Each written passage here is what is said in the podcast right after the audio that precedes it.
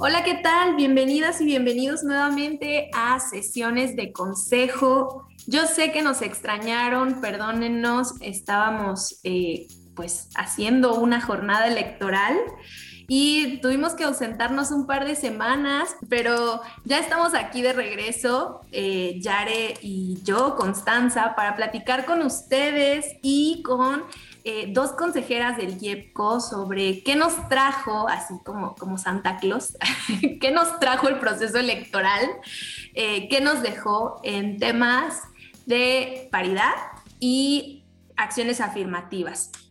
Vayan a checarse nuestros eh, episodios anteriores, pónganle pausa a este, vayan, escuchen y regresen porque de verdad va a estar súper interesante. Iniciamos con este episodio. Bienvenidas y bienvenidos a Sesiones de Consejo, un podcast sobre el mundo electoral en Oaxaca. Acompáñanos a conocer la actualidad del ámbito político y electoral de la voz de las consejeras y consejeros electorales del IEPCO. Nosotras somos Constanza Carrasco y Yareli Hernández. Toma asiento y prepárate para estar en primera fila de las Sesiones de Consejo. Y bueno, en este episodio, eh, con este episodio retomamos las sesiones de consejo que, como bien decía Constanza, habíamos dejado un poquito en, espera, pero retomamos con los resultados de las elecciones y además con dos consejeras que nos acompañan en esta, en esta emisión, en este podcast. Eh, bueno, tenemos a, dos, son, son, ya consentidas, ya estuvieron en, en, otros episodios del podcast y además pues nos la pasamos súper bien con ellas en, las charlas, en estas sesiones de consejo. Tenemos a la consejera Naima Enríquez Estrada, y a la consejera Zaira Hipólito López. Y como ya es costumbre y como ya se sabe en la dinámica, antes de iniciar el podcast, eh, les queremos preguntar, además de qué están tomando, eh, queremos preguntarles, a ver, que nos cuenten. ¿Cuál es una comida que pudieran comer diario sin hartarse? Tacos y tlayudas. Ah, ¿Ya, ¿Ya había terminado la pregunta o todavía no? ya, ya esa era la pregunta. esa, esa, no era una decisión difícil. Pues no, me hubieran hecho otra pregunta. Esa es muy sencilla. Tacos, todos. De cualquier taco. De cualquier taco. Me gustan mucho los tacos de ojo. Tacos de. Ay. No, no, no, literal, literal. También a mí. Eso, eso, se está turnando un poco salvaje. Me gustan mucho los tacos, tacos blandos o suaves y tacos dorados. Tortilla, todo lo que traiga tortilla. Tlayudas, de eso puedo comer sin hartarme todos los días. Qué rico. Zaira. Uy, yo voy a aprovechar lo que dijo Naima, todo lo que tenga maíz. Después de tres años de vivir sin comer maíz, yo puedo comer todo lo que tenga maíz. Estoy dispuesta a hacer cualquier dieta que no incluya renunciar a la tortilla.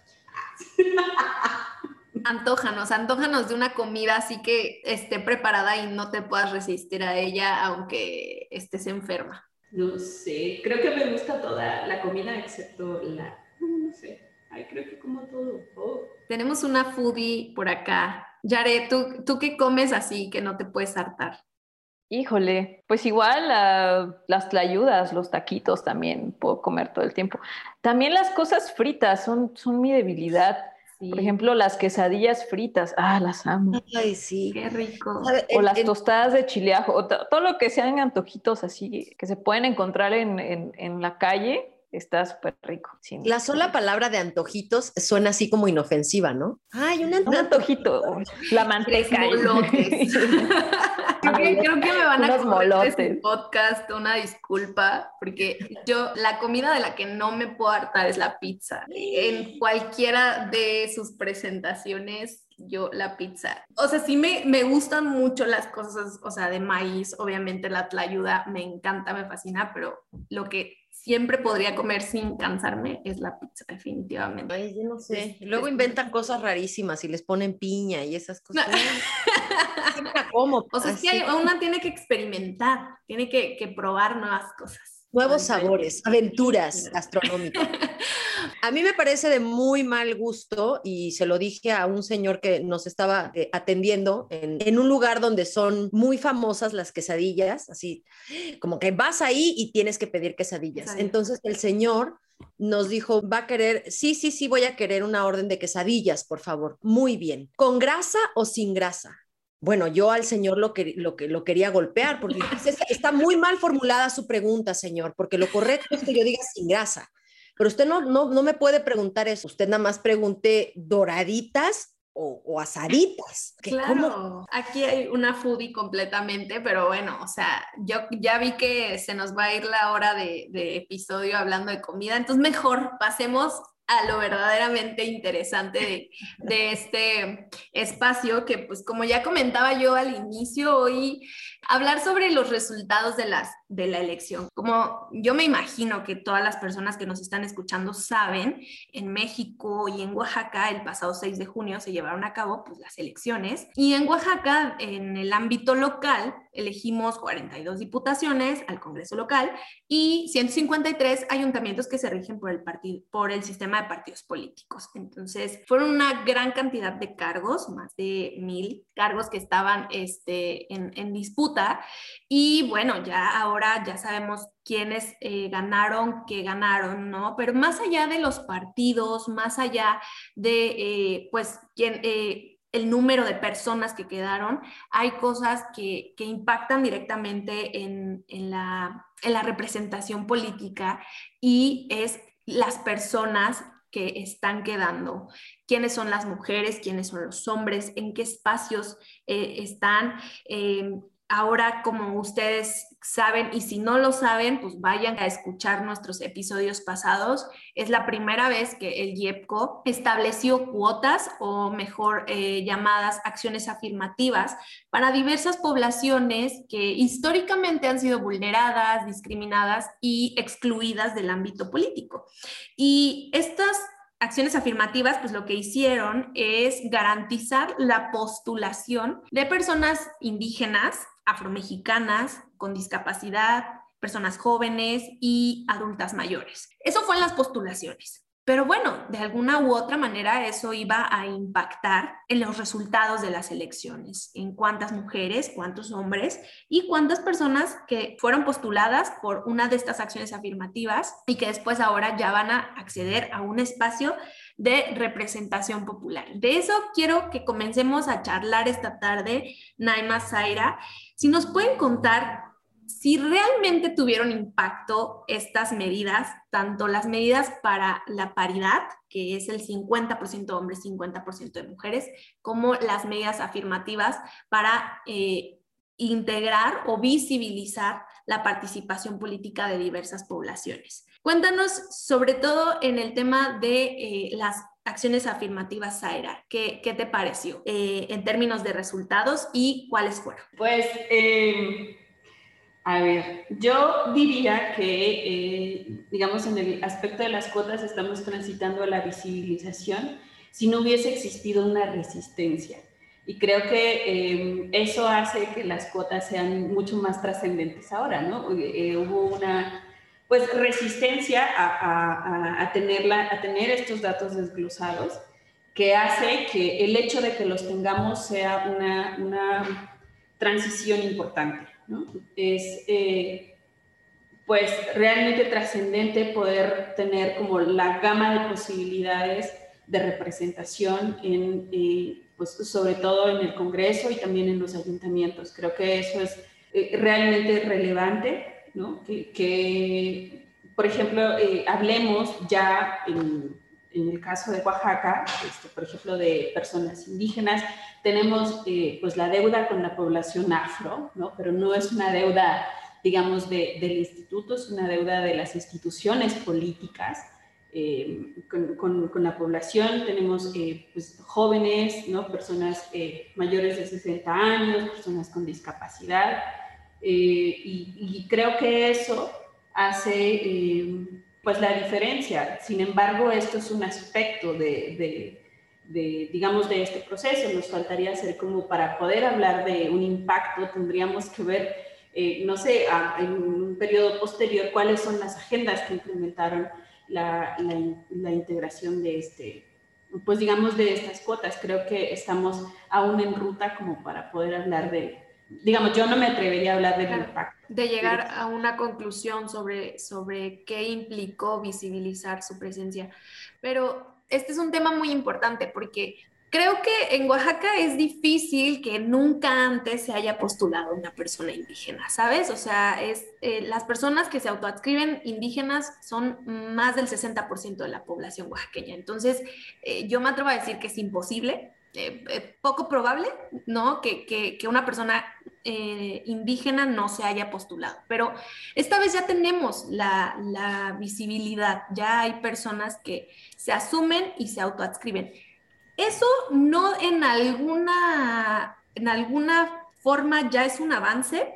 Sí y no. O sea, creo que, por ejemplo, es, eh, es un avance el que tengamos estos datos, es un retroceso el hecho de que las personas no públicamente claro. no se autoadscriben. Creo que lo importante es, o sea, eh, no te puedes avergonzar, en mi caso, por ejemplo, de ser indígena, ¿no? Y que además tengas que proteger ese dato me parece un enorme retroceso pero me parece que el hecho de que como institución tengamos, por ejemplo, el, eh, que tengamos 278 hombres y 266 mujeres, ¿no? En el caso de población indígena, ¿no? En, concejalías, es una cifra bien importante, ¿no? Es como el gran grueso. Sin embargo, si estas eh, personas no salen a decir públicamente que se autoadscriben indígenas, entonces en realidad, pues estamos todavía... Eh, varios pasitos atrás de las cosas que tendríamos que mejorar. ¿no? Pensaba, por ejemplo, en, la, en, la, actual integración.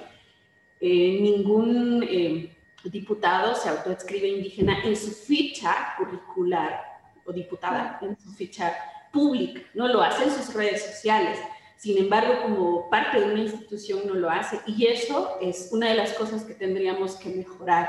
Creo que el, impacto que tiene que tú te asumas como, en mi caso, por ejemplo, mujer indígena en un espacio de toma de decisión y en un espacio como el Consejo General, tiene un impacto distinto, pues a que si me lo reservo ¿no?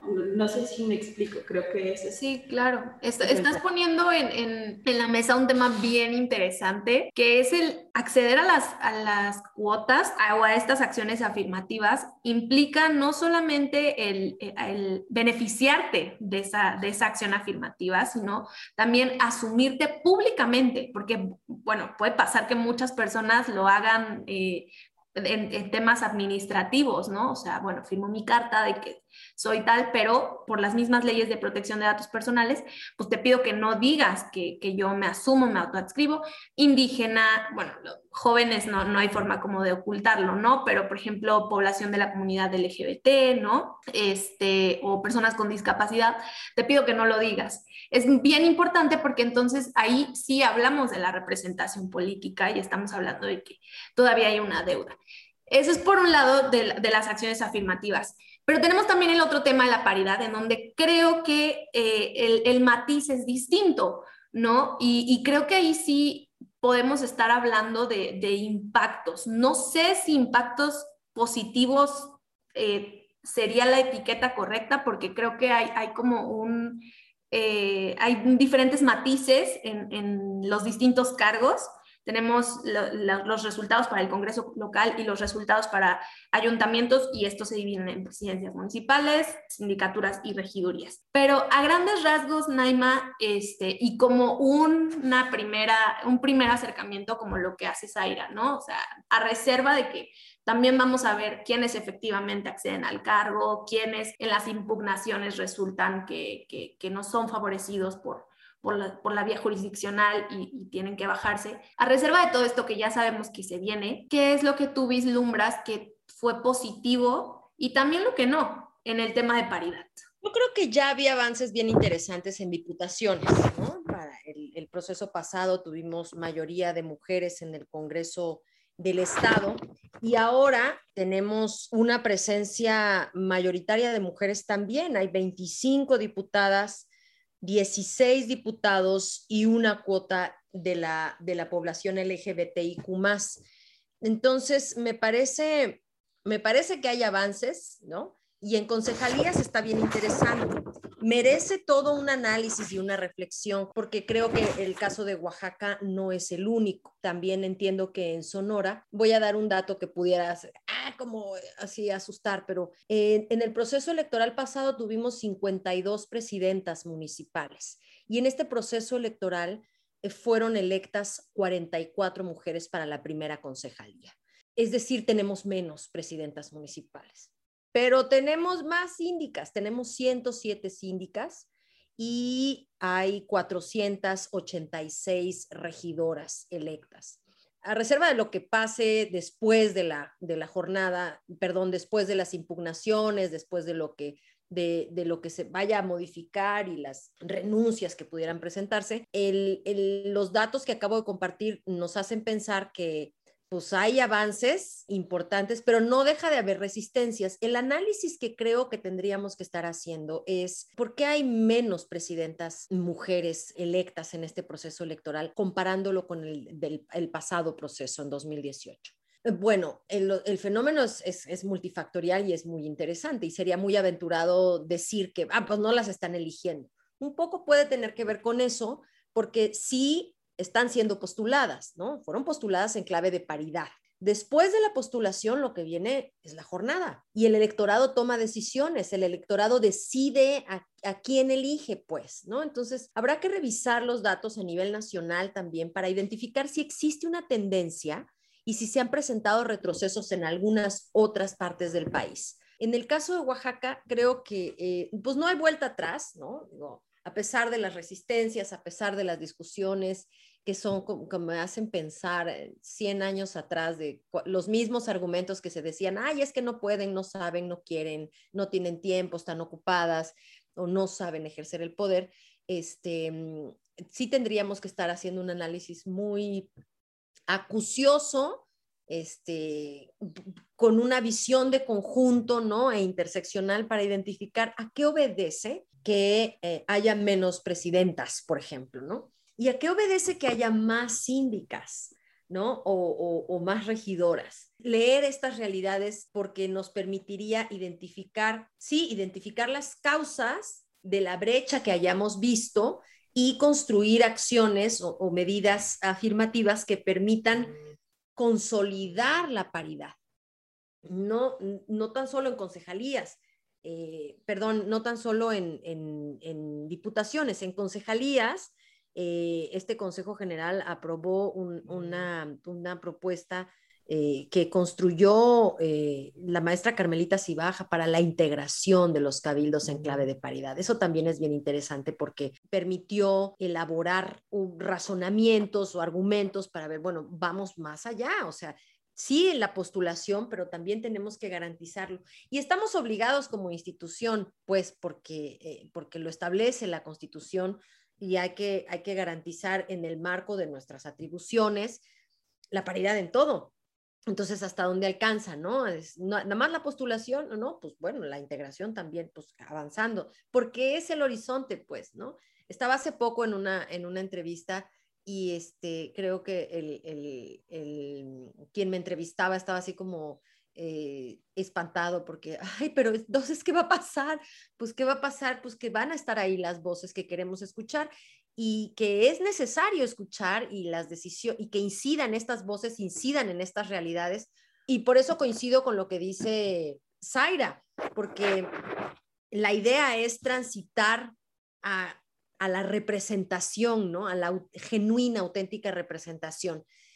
Eh, cuando ella dice, bueno, si llegan las personas indígenas, las mujeres indígenas, los hombres indígenas a la diputación, pues bueno, es esperable y es deseable que asuman una agenda que tiene que ver con, con sus necesidades, con sus comunidades, con los colectivos, las, las, eh, los espacios en los que viven, a los que pertenecen, porque conocen esas realidades y esas circunstancias que les atraviesan, ¿no? Eh, lo mismo se ha dicho en el movimiento feminista. Llegan las mujeres, necesitamos que las mujeres que nos representen ahí lleven nuestras agendas a esos espacios, ¿no?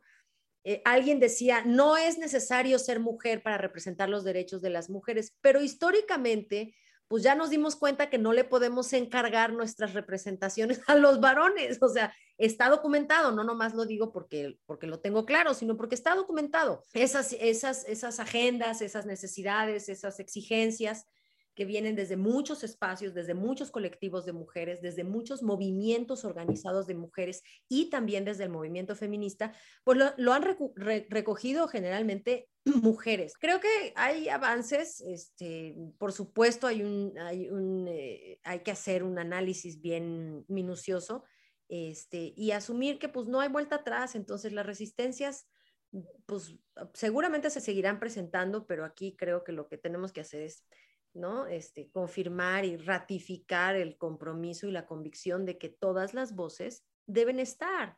Si no, si no la democracia está coja, pues. Oigan, y, y ustedes esperaban un escenario así como el que tenemos ahora después de la jornada del 6 de junio? Y en ese sentido, ¿creen que hubiera cambiado algo de este escenario si, si digamos que estas cuotas eh, se hubieran visibilizado no nada más en los números, sino también en quienes se asumieron en estas cuotas y que desde la misma comunicación política o las campañas eh, hubieran eh, mostrado su, su, este, su agenda o eh, la cuota a la que se están asumiendo. Entiendo que esto viene de una decisión jurisdiccional, ¿no? El tema de, la protección de los datos. Pero ¿creen que eso hubiera cambiado el, escenario que tenemos ahora? ¿Lo imaginaban así? Yo creo que em, tendría como dos posibilidades. Creo que la lógica de proteger los datos eh, responde a la violencia porque, por ejemplo, hemos tenido también una tradición histórica en que las mujeres indígenas pues, podemos participar, pero en nuestras comunidades, ¿no?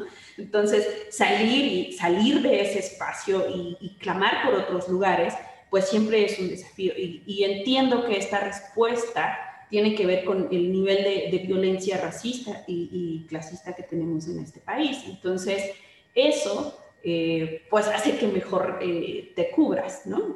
o que te cuides o que te protejas. Sin embargo, también creo que contribuye a seguir poniendo como un, velo a este tipo de situaciones. O sea, por ejemplo, para las cuotas LGBTIQ+, los transfeminicidios son los más altos en el país, ¿no? Entonces, el hecho de tener una persona trans, por ejemplo, en, un congreso o alguien que se asuma de la población en un congreso, sí cambia la percepción de la población. Por eso necesitamos las representaciones, en, no solo por, por, la agenda, sino también por la visibilidad y porque alguien puede salir en un medio eh, o alguien que tiene en general los lentes enfrente a, eh, a autorreconocerse para que las nuevas generaciones no vivan lo que viven las actuales y, seguramente lo que yo vivo eh, lo vivió en mayor magnitud mis ancestras, ¿no? Entonces creo que, que a eso responde el tema de proteger los datos, creo que sí cambia. O sea, aquí el tema es, no podemos decir quiénes son, ¿no? O sea, eh, el IEPCO, hablando como autoridad administrativa, el órgano, no puede decir quiénes son, en dónde están ubicadas, ubicados, en qué, sí podemos decir en qué cargos, pero no en qué municipios. Eh, o, bien, por ejemplo, en el caso de la población LGBT, no podemos decir si en, qué identidad u orientación se, se autoadscribe, ¿no? Y tal vez suena complicado, pero ¿cómo hacer que dentro de estas limitantes que han sido puestos, como decía Yare, por criterios jurisdiccionales, cómo avanzar hacia que la ciudadanía conozca que ya hay una posibilidad de representación diversa dentro del Congreso, que, que ya no son las mismas personas o, este mismo eh, eh, arquetipo del político que, con el que todavía yo crecí, ¿no? O sea, que, que creo que soy la más, soy en, términos de edad la, la más chica, no, no, estoy presumiendo absolutamente nada, pero yo, yo soy de las que uso TikTok. Eso no, es cierto. no mientas, tú, tú eres de Instagram. Todavía no llegaste al TikTok. No, por poquito y no más Facebook, pero todavía llegué al Instagram rayando. Yo también, yo también. Pero bueno, o sea, digamos que en términos de eso todavía yo tengo la concepción de el político, ¿no? Que es este señor acartonado eh, con recursos económicos, con un capital social bastante, bastante fuerte, que no es indígena, que no se autoadscribe a alguna orientación, que no es eh, gay, que no es eh, trans que no tiene ninguna discapacidad o condición que le impida acceder al, poder o, desarrollar alguna de, de actividades o sea, eso es con la idea de lo que nos quedamos, pero ¿cómo hacerle saber a la ciudadanía que ya no, que ya hay posibilidad de que la persona que le esté representando, no sé, por ejemplo, a, las personas de entre 18 y, y, 29 años, que ya hay alguien que se parece a ella, que se parece a él y que sabe, por ejemplo, que, la, que las personas jóvenes muchas veces somos tratadas de inexpertas, de ignorantes, de poco este, conocedoras de, un tema solamente por nuestra edad. Lo he escuchado y lo he vivido, ¿no? O sea, tú por tu edad todavía no puedes hacer ciertas cosas. Entonces, ¿cómo, cómo comunicarle a la ciudadanía para ir también cambiando el chip en que la representación ya no es esa que, acabo de describir hace un momento? ¿Cómo lo ves, O Naima, sí. Este, yo pienso que que tiene que ver con varias cosas. La primera es la decencia elemental, la decencia de no usurpar lugares, ¿no? Primero. Y que tiene que ver con, aunque tenga que defraudar la ley, mentir, ¿no? Porque no estoy dispuesto a renunciar a, un privilegio, porque no es derecho, el privilegio que te da la postura en la que te coloca como varón un sistema patriarcal, ¿no? Ah, pues puedo y por pero tiene que ver con la decencia. Entonces, sí, en buena medida las instituciones tenemos muchas cosas que hacer, pero la gente también. Por un lado, quienes se postulan o quienes aspiran a estos espacios, ubicarse un poco, ¿no? Ubicarse, bajarle a las aspiraciones, entender entender que, si no te toca y que si no tienes derecho a beneficiarte de alguna acción afirmativa, ese no es tu lugar, ese no es tu espacio. Y es abusivo y es violento usurpar esos espacios. Y que la redistribución ya está dada, ¿sabes? así es. Y tiene que ver con esta resistencia. Ah, no, o sea, no, yo también quiero estar. Ahora, ahora resulta que que todos quieren ser indígenas y que todos quieren ser mujeres y que todos quieren tener una, una, una discapacidad. Lo digo... Lo ser de la, comunidad LGBT. ¿No? O, o penecer a la, a la, a la Pumas y Mushe. Pues tengo astigmatismo, me quiero beneficiar de la, de la acción afirmativa de discapacidad. Por favor, tantita decencia, o sea, no. Pues eso es por un lado. Y por el otro, tiene que ver también con la ciudadanía, es decir, que la ciudadanía asuma responsabilidades en la exigencia y, exija pues información a través de los recursos de transparencia y de los medios a su alcance para que las personas que aspiran a ocupar un cargo de elección popular públicamente reconozcan, se asuman como tal o cual persona con una agenda específica y concreta. Coincido contigo, Constanza, porque de pronto es como escuchar a los políticos, lo voy a entrecomillar, es como escuchar lo mismo siempre, ¿no? Y el desarrollo, ese es, ¿cuál desarrollo? ¿El desarrollo de quiénes? ¿En dónde? ¿Qué desarrollo es para una persona que no es para nosotros, ¿no?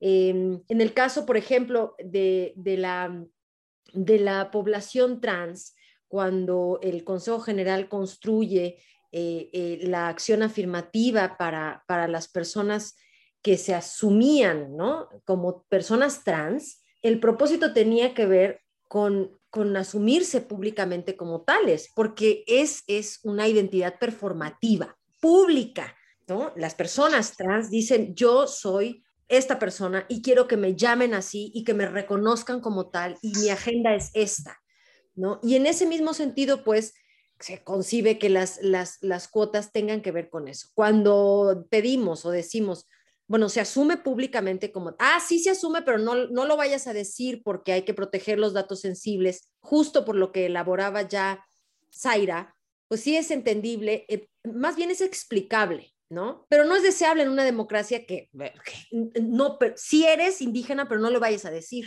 Sí soy trans, pero no lo voy a decir. Sí soy. Entonces, ¿cómo es posible transitar a la representación sustantiva con estos obstáculos? Es muy difícil no, yo no, no, no veo, no advierto, no, no creo, no considero que solo esté en manos de las instituciones garantizar esto. Tiene que hacer su parte la institución, pero la ciudadanía también y las personas que contienden o que aspiran a contender tienen que asumir una buena parte de la responsabilidad para que se logre el objetivo de, interés común, que estén las personas representadas, ¿no? Que alguien nos represente y que las condiciones estén dadas para lograr esa representación. Entonces, sí, definitivamente pienso que, que se tiene que hacer desde muchas aristas, estudiar estos, estos fenómenos de resistencia que ya están muy estudiados, están medidos, están documentados y, que pueda este, pues asumirse una responsabilidad como ya decía yo hace ratito, de, de,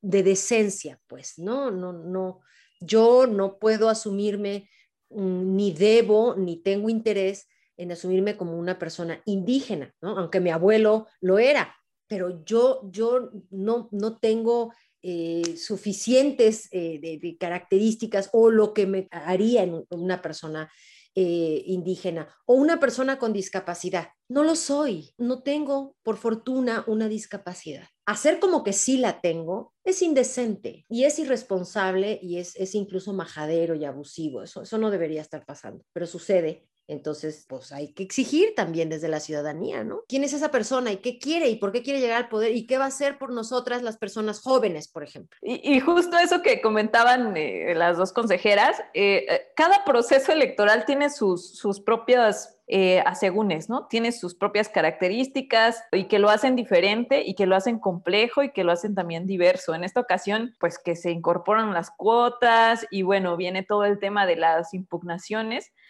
Em, que también ahora se fueron como por ese lado, ¿no? Y con este escenario que tenemos ahora, eh, ¿ustedes cómo ven? ¿Qué, ¿Qué será el reto al que nos enfrentaremos en la elección que viene? Porque definitivamente pues no nos podemos no podemos dar ni un pasito atrás respecto a, a, la, a la, inclusión de, de, personas de estas diversas poblaciones pero también pues hemos visto también ciertas cosas que se pueden mejorar o que se pueden este, ir eh, replanteando, como es lo que decía eh, Naima, ¿no? O sea, que no, ya vimos que en el tema del registro, la postulación, pues ahí vamos, ¿no? Eh, pero en el tema ya de la elección y también tiene que ser un trabajo ciudadano, de, bueno, de la ciudadanía, que tiene también que involucrarse más, conocer, ver a las candidaturas, este, y un poquito adentrarse a, a, conocer esta diversidad o esta apertura que hay hacia otras poblaciones que también tendrían que estar representadas en los espacios de, de toma de, de, decisiones. Y bueno, ustedes, eh, ¿cuál creen que, que sea el principal, pues no el principal reto, sino más bien algo a lo que, a lo que nos tengamos que eh, eh, hacer frente en el siguiente proceso electoral? Claro, en, en, el, en el área de, de mercadotecnia le, le, llamarían el área de oportunidad. Hagamos el Hagamos su, su, foda, exactamente. Ay, qué horror. ¿Cuáles son los obstáculos? Yo la verdad es que estoy encantada con estas preguntas, pero pues este, mm, consolidar acciones afirmativas, ¿no? Fortalecer eh, el, el, tema de la, de la postulación paritaria, que, que bueno, ya, ya no habría como para, para dónde hacerse, ¿no? ¿Qué escenario se ve? ¿Cómo se advierte? Este, por supuesto que creo que tiene que haber como mucha más precisión en la, en la norma, en las normas, ¿no? Supongo que habrá reforma, no lo sé. Yo había pensado que, eh, por ejemplo, una de las cosas que, que, debemos poner en el debate tiene que ver con RP, y, mm, en, en, términos de eh, la población que ocupa estos espacios. ¿no? Es, eh, hasta ahora eh, es, es, digamos, a partir de los estudios es evidente, ¿no? El, el, ocupan estos espacios, este, atravesados por estudios, por ejemplo, de pigmentocracia, podemos ver que pues, las, las, élites políticas son las que ocupan los espacios de RP. Eh, mejorar los mecanismos para eh, impedir la usurpación, ¿no? Como a, a hacer unas pues estrategias, ¿no? Sin violar derechos, pero es bien importante la participación ciudadana en ese sentido.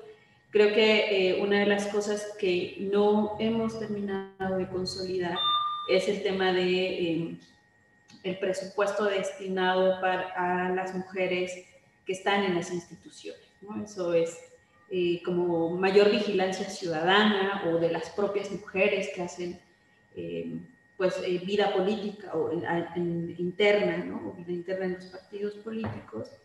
Y eh, y bueno, varias cosas que en esta ocasión no se implementaron desde el Consejo, pero dijera Naina.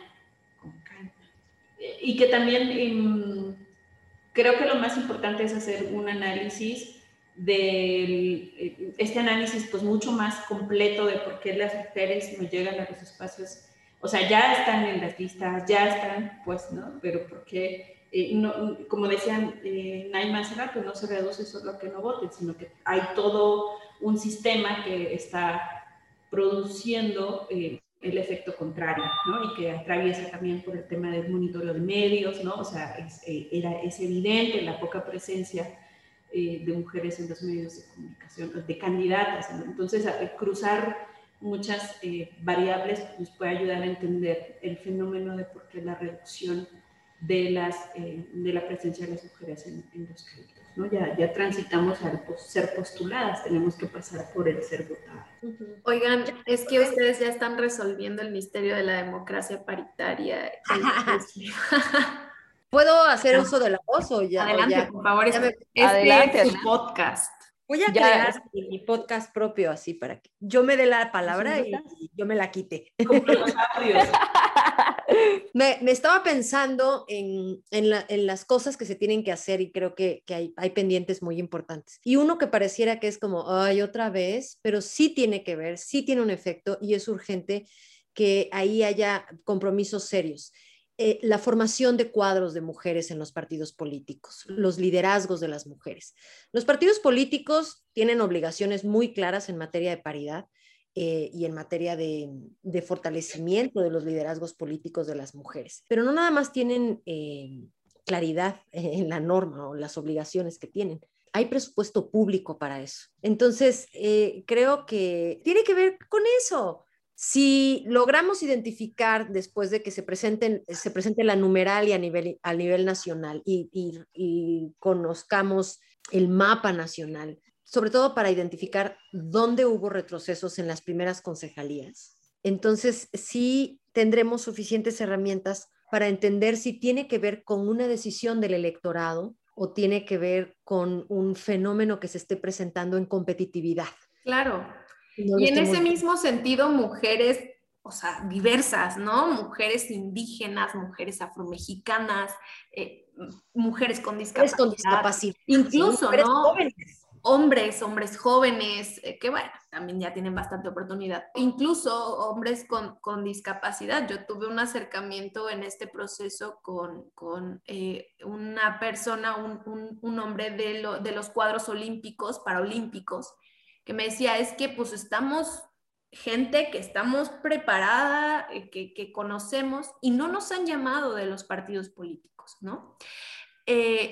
Y fue muy interesante el platicar con esta persona y el escuchar que a pesar de sus acercamientos con los partidos, los partidos prefirieron en algunos casos poner a otras personas intentando hacer un fraude, que realmente acudir a las personas que sí son personas con discapacidad, que sí han tenido que vivir una vida eh, adaptándose a los obstáculos que la sociedad hemos construido para las personas con discapacidad, que no tendrían que haber obstáculos, o sea, la sociedad tendría que estar eh, construida para todas y para todos, ¿no? No, no habría ningún problema en que, en que las personas con distintas este, condiciones puedan acceder a sus derechos, a todos sus derechos. Pero desafortunadamente así es.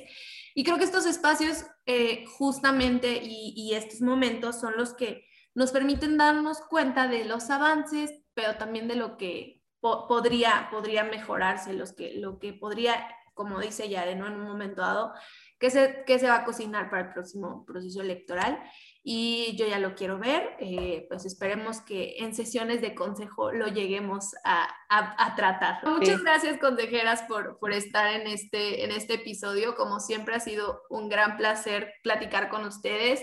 Yare, muchas, muchas gracias por la compañía de siempre. Gracias consejeras, muchas gracias por estar con nosotras en este programa. Síganos, acuérdense, estamos en todas las redes sociales, eh, Instagram, eh, TikTok, este, Facebook, Twitter Twitter, YouTube, este, MySpace, High Five, Metro Spotify. Eh, Tinder, en Tinder todavía no estamos, gracias a OnlyFans, pero el, eh, todo, en todos lados nos encuentran como IEPCO. Y pues acuérdense que estamos publicando información sobre los resultados del proceso electoral, de, la jornada electoral del 6 de junio. Está ya también arriba un sistema de autoridades electas para que ustedes puedan conocer qué personas quedaron en su municipio, en su distrito, quién es, quién es su diputada, su diputado. Por favor, vayan a nuestra página, ahí está toda la información. Yare. Sí, ahí está toda la información. Y bueno, si están escuchando este podcast, rólenlo, pasen el link a, quienes más confianza le tengan. Nos despedimos, Cons. Muchas gracias por estar con nosotras. Esto fue una, un episodio más de Sesiones, de, consejo. Ay, qué Perdón, ya nos habíamos este, descoordinado otra vez. No, no hay sincronía.